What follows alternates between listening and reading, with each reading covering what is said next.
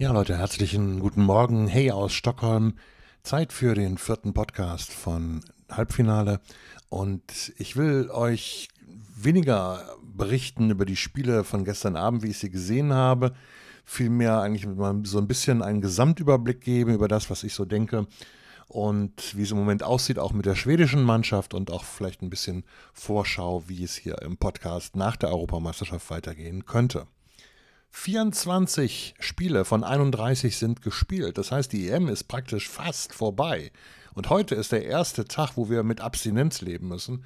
Der erste Tag, wo nicht gespielt wird. Aber es spielt sich natürlich trotzdem viel ab. Gestern Abend hat sich Belgien qualifiziert für das Viertelfinale mit dem 1-0 Sieg gegen Italien. Und Frankreich war ja schon qualifiziert, hat gestern 1-1 gespielt in einem langen Spiel über 100 Minuten gegen Island. Aufgrund mehrerer VAR- oder VAR-Pausen hat sich das Spiel dann so lange hingezogen.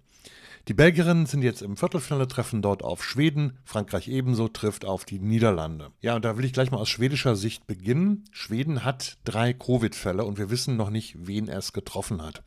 Zwei Spielerinnen und ein Mitglied des Führungsteams heißt es.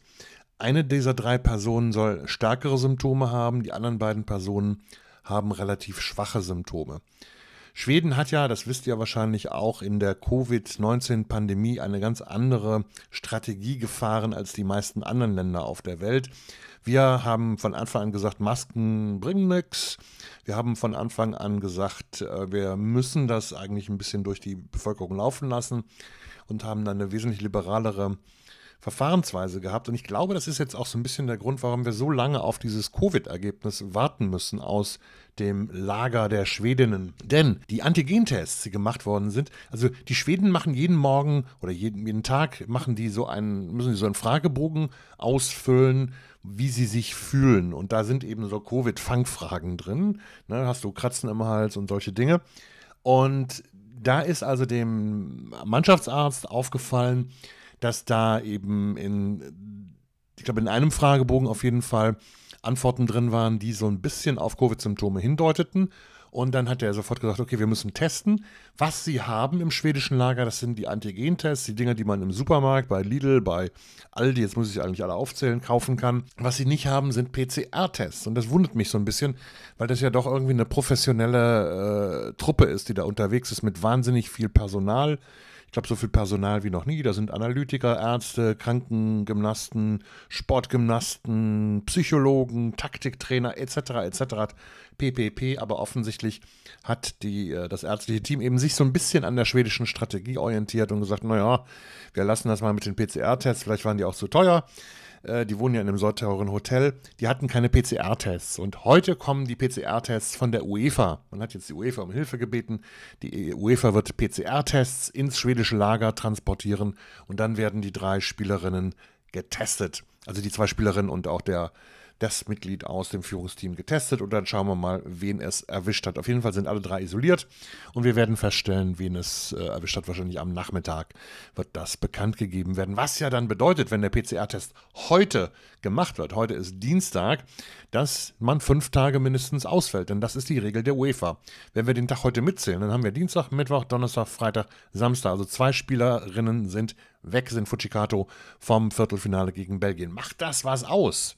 Ja, ich würde mal behaupten, selbst wenn es jetzt Aslani und Stenius erwischt hätte, würde das nicht so viel ausmachen, denn Schweden muss an 10 von 10 Tagen gegen Belgien gewinnen. Ich will die Belgierinnen überhaupt nicht abwerten und überhaupt nicht runtermachen, aber ich habe mir gestern mal so ein bisschen die Statistik angeschaut. Also, 12 der 23 belgischen Spielerinnen spielen in der einheimischen belgischen Liga. Und dann habe ich mal geguckt, es gibt ja von der UEFA dieses Ranking der Clubs mit den sogenannten Koeffizienten, die dann entscheiden, wer wann und wie gesetzt wird in der Champions League.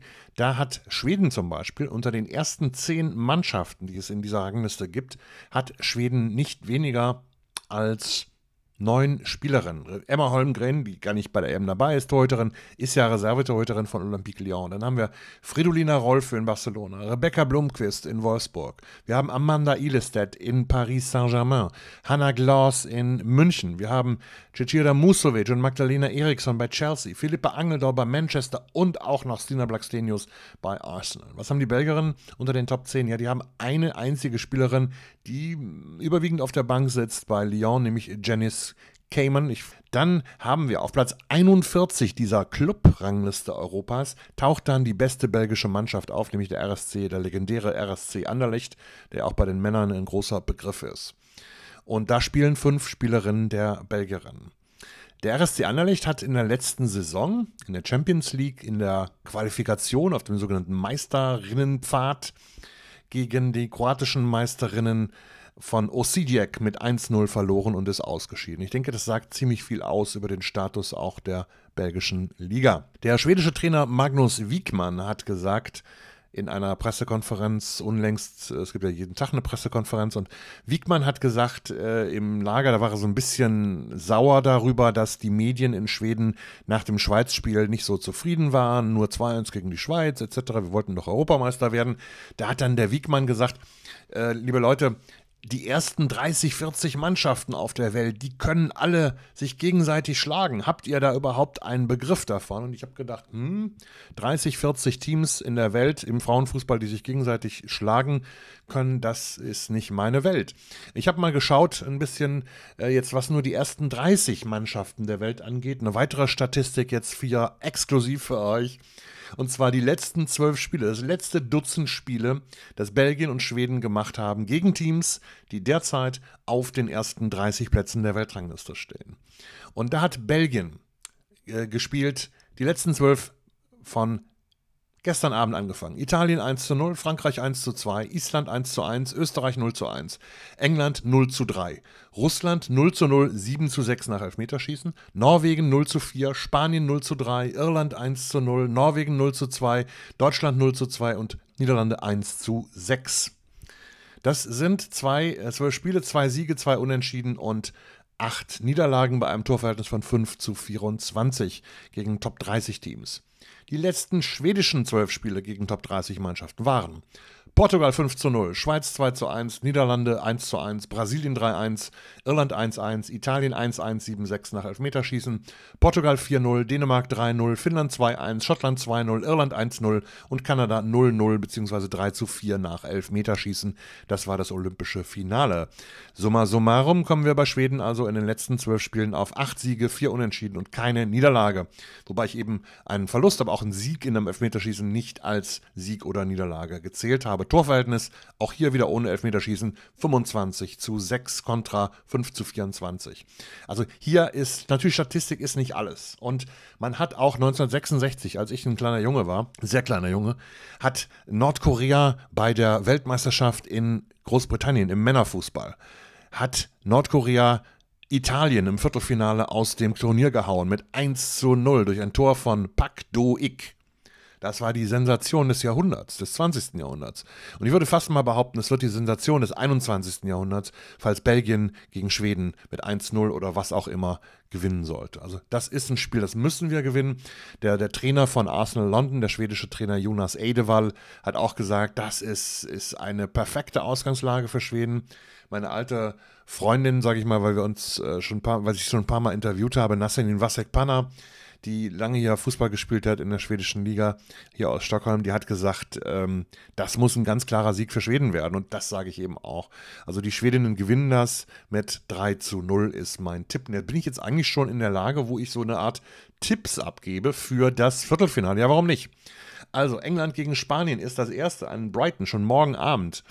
Und da glaube ich, äh, sind die Engländerinnen haushohe Favoriten, weil sie einfach wesentlich schlagkräftiger, durchschlagskräftiger im wahrsten Sinne des Wortes fast sind, weil sie eben 14 Tore schon gemacht haben. Die Spanierinnen brauchen wahnsinnig viel Zeit, den Ball hin und her zu tragen, hin und her zu schieben und schaffen in der Regel dann vielleicht mal ein Tor wie gegen ähm, Dänemark zuletzt, so gut wie in der Nachspielzeit. Deshalb wird England dieses Spiel gewinnen.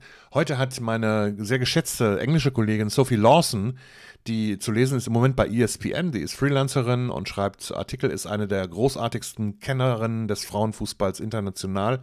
Die kann euch auch sagen, zum Beispiel, wie die Form einer, äh, der, die kann euch zum Beispiel auch sagen, wie die Form der Ersatztorhüterin der Türkei ist und solche Dinge. Also die hat ein unglaublich enzyklopädisches Wissen und auch analytisch, sehr auch analytisch. Und Sophie hat heute oder gestern, glaube ich, einen Artikel geschrieben bei ESPN, über die spanische Mannschaft, wo sie geschrieben hat, uh, Spain need to be Spain. Und das ist, das ist mir richtig so wie Schuppen von den Augen alles aufgefallen. Spain need to be Spain, not Barcelona, if they are to succeed at Euro 2022 and beyond. Also Spanien muss Spanien sein und nicht versuchen, Barcelona zu imitieren, wenn sie bei der Euro Erfolg haben werden und darüber hinaus. Und Sophies Analyse ist eigentlich, dass das Problem in der spanischen Mannschaft ist, dass dort nicht die Kompetenzen und vor allem die Diversität im spanischen Fußball ausgenutzt wird von Trainer Jorge Vidal, sondern dass er versucht, diese Truppe so zu trimmen, dass sie wie Barcelona spielt.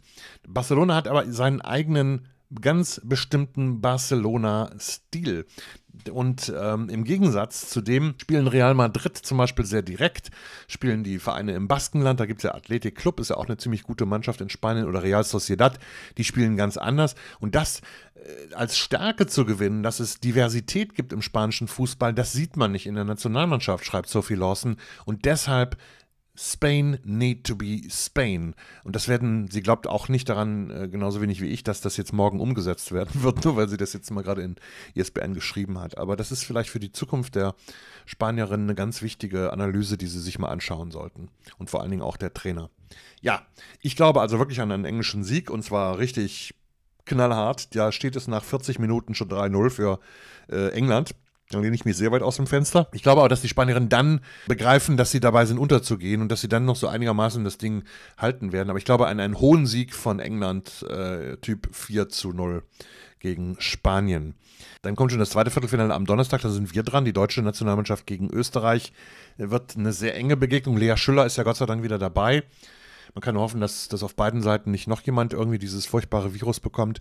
Ich glaube, dass Deutschland natürlich der Favorit ist. Ich habe aber gestern auch schon äh, wo ich zu Gast war bei Jule in Lottes Erbenen, gesagt, dass wenn die Österreicherinnen in Führung gehen sollten, in der zwölften Minute, das kann ja immer passieren in so einem Spiel, dann, liebe Güte, dann weiß ich nicht, wie das ausgehen wird, weil die sind halt in der Defensive sehr, sehr gut und würden natürlich auch Momentum gewinnen durch eine Führung. Und wer weiß, ob die deutsche Mannschaft so einen Rückstand gut verkraften kann. Also das muss, darf nicht passieren.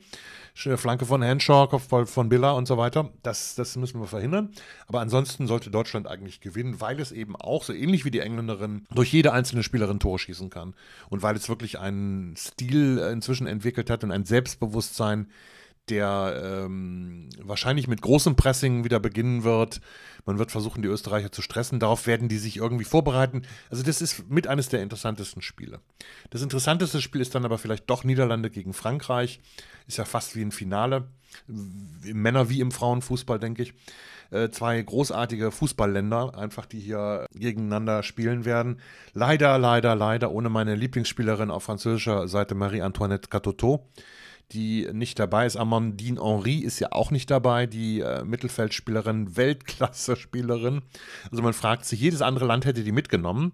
Nur äh, Corinne Diacre, die französische Trainerin, die hat ja einen Beef mit Henry, weil Henry gewagt hat, äh, ihre Meinung zu sagen. Da gab es einen sehr großen Streit. Und dann wurde Henri eben nicht mitgenommen zur Europameisterschaft. Diacre hat dann behauptet, naja, die Einsatzzeiten waren in letzter Zeit auch nicht so, aber wir haben das Champions League-Finale gesehen, liebe Leute und liebe Corinne. Und da haben wir das fantastische Tor auch gesehen von Amandine Henri, das sozusagen den Reigen gegen Barcelona dann eröffnet hat. Und Amandine Henri ist schon ein Gewinn für jede Mannschaft, würde ich behaupten. Übrigens heißt es, ich weiß nicht, ob ihr das auch schon mitbekommen habt, aber es gibt in der Gerüchteküche der Silly Season heißt es, dass Amandine Henri zu Chelsea London wechseln soll von Olympique Lyon. Mal abwarten, ob das auch stimmt. Das zu England gegen Spanien hatte ich, dann hatte ich Frankreich gegen Niederlande. Wie geht das aus? Genau.